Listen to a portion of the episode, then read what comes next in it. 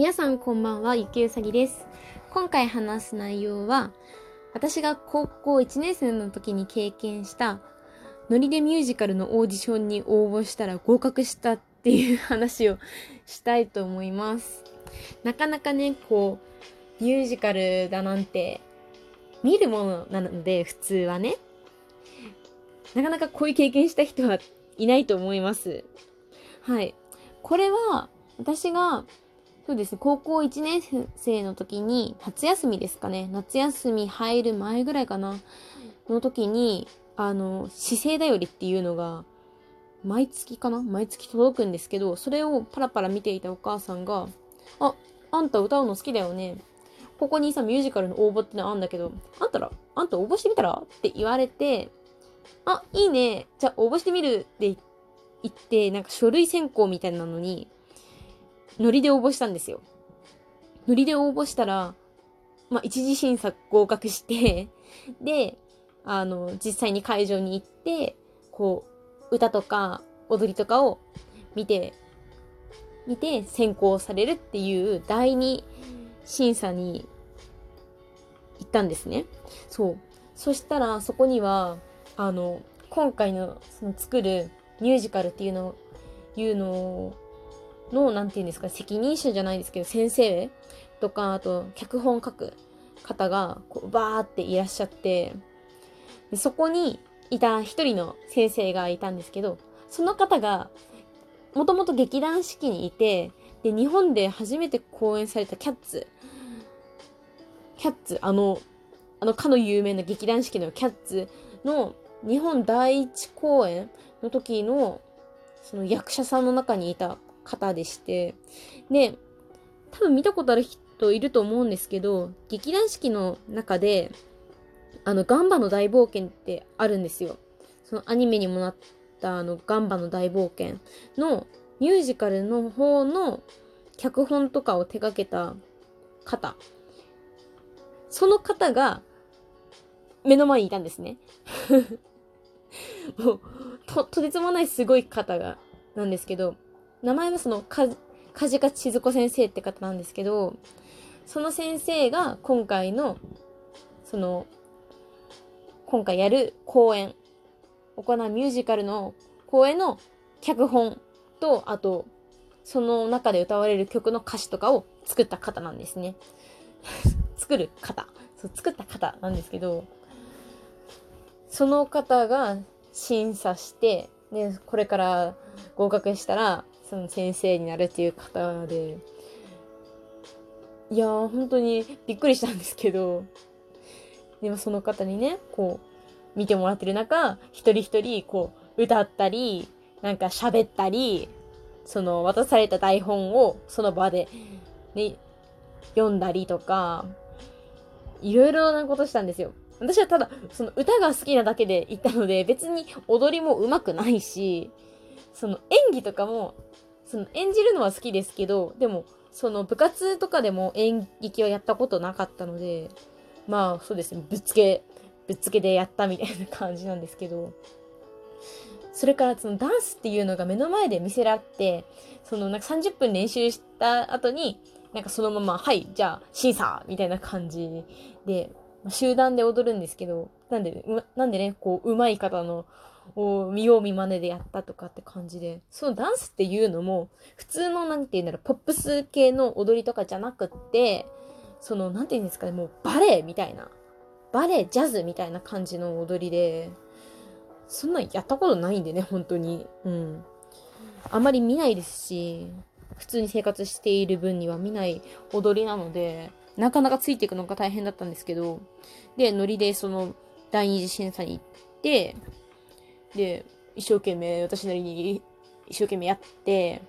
で、結果通知が届いて、封筒を切って開けてみたら、合格って書いてあって、えー、私何が良かったんだろうって思ったんですけど、え、これってほとんど、ほとんどの人が合格してんのかなって思って、で、その1回目の練習日に行ったら、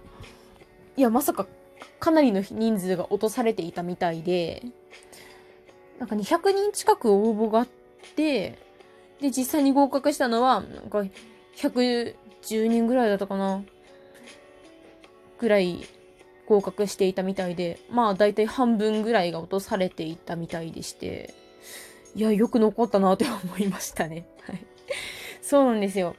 で、その後も、1年間、1年間毎週、練習があって、最後の方なってね、ほぼ毎日練習だったんですけど、本番前とかは。本番前2ヶ月ぐらいはほぼ毎日練習で通ってたんですけど、まなかなかね、こう、厳しい練習っていうか、厳しいレッスンだったんで、まあ、その中でね、諦めてね、やめてった人とかね、いたんですけど、でもそれでも、ほとんどの人が最後まで残っていて、なんか最後の練習の方では、その梶賀先生は、いや、正直、あの、半分ぐらいの人たちは諦めて辞めるんじゃないかなって思ってたので、多めに取ったんだって言ってた、言ってて、よくみんなついてこれたねって話してましたね。実際ものすごく辛かったんですけど。そうですよ。体の柔軟性とか求められますし、あと、歌とか、もうほとんど踊りですね。踊りがすごい一番大変でしたね。ダンスが。なかなか普段しないような動きとか、あと筋トレとかもしなきゃいけなかったですし、もう地獄のような鬼のようなトレーニングをね、ほんと毎週よくやってたなって思いますね。もう今となってはもう体はもう硬い、硬く戻ってしまったんですけれども。そうなんですよね。しかも、その、姿勢頼りで募集したみたいに、年齢幅がものすごくって、本当にね、小学校入ったか入ってないかぐらいの子たちから、そのもう、上はもう、60歳、70歳ぐらいのおじいちゃんおばあちゃんまでが通ってて、で、私と同じぐらいの同年代の子たちも結構いて、すごい、なんて言うんだろうな、特殊な環境で1年間楽しく過ごさせていただきましたね。はい。そうなんですよ。で、その演目が、その、その梶賀先生の手によって作られたんですけど、これ、この、そのミュージカルの中でも、役をもらえる人っていうのが本当に少なくって、最終的にその100何人か110人から減ったのかな？で。100人ぐらいか100人ぐらい残ったんですけど、その、役？名前のある役をもらえた人っていうのが本当に少なくって、その残った人たちの中での、中から、さらに、そうですね、3分の1ぐらいの人しか名前のある役っていうのはもらえなくて、当然人数が想定より残ってしまったので、残ってしまったっていうか残ったので、やめずに残ったので、で役も、その梶賀先生が増やしたって言ってたんですけど、それでもね、その100人も名前のある役、セリフのある役っていうのはないので、その中でもね、そのオーディションが行われて、できた台本を渡されて、で、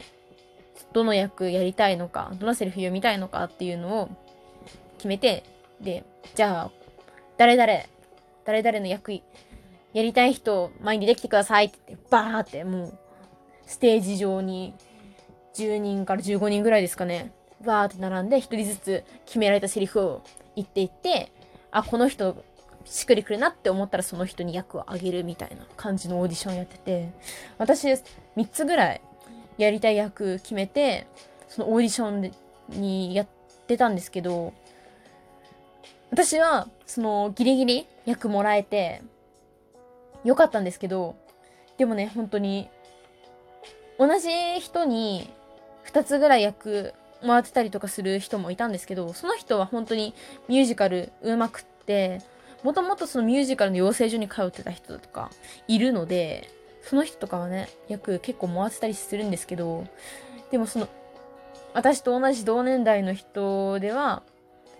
名前のある役は、名前とセリフのある役ですね。名前とセリフのある役は、本当にごくわずかでしたね。ちょうど私の性格に似てたようなね、キャラクターだったので、役になりきれてたと思うんですけど、それでも、ね、同じような人とか、結構いたので、まあよくやれたなっていう感じでしたね。はい。で、こういうね、特殊なね、機械とか、自分から挑戦しておくと、すごいいろんな場所役に立ったりとかするので、ね、もしそういう機会があるようでしたら、ぜひ私みたいにノリでもいいのでね、最初の入りはノリでもいいので、挑戦してみてはいかがでしょうか。